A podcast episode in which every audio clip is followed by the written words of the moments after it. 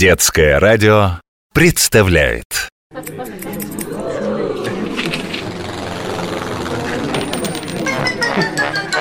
Клуб по интересам.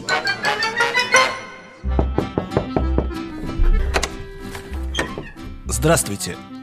Впрочем, я, кажется, ошибся дверью. Нет-нет, мы с вами договаривались.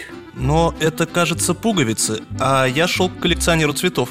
Вы шли филоботанисту. Э, По-французски бутон – это пуговица. Хм, а что означает русское слово «пуговица»? Может быть, ими раньше кого-то пугали? Да-да, именно так. На Руси пугалкой называли пуговку, обычно красную. В нее вшивали камешек, и она позванивала и отпугивала злые чары.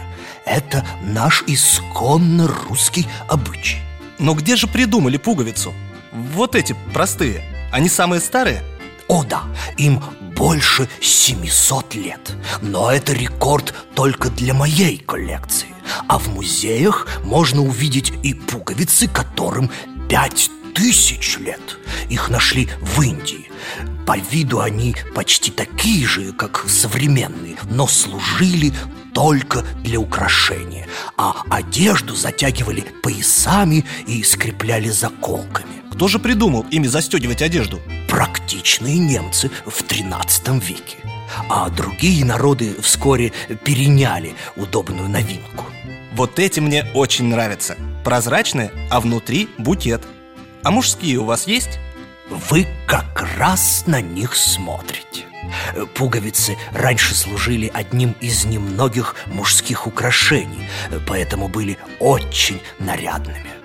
Костюмы средневековья от подбородка до талии и от локтя до кисти застегивались на часто посаженные пуговицы. Их могло быть больше ста на одном костюме. Занятно Сегодня-то мало кто воспринимает пуговицы как украшение Зато в последние столетия пуговицы стали знаком принадлежности к определенной профессии или группе войск.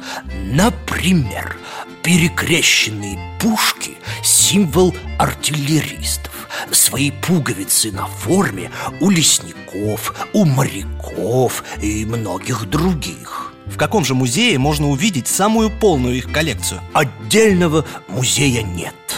Но во многих музеях пуговицы включены в экспозиции прикладного искусства. У этих стендов, кстати, всегда оживление Потому что пуговица, вроде бы такой простой предмет. Может очень многое поведать и об эпохе, и о народе, и об истории разных стран Клуб по интересам.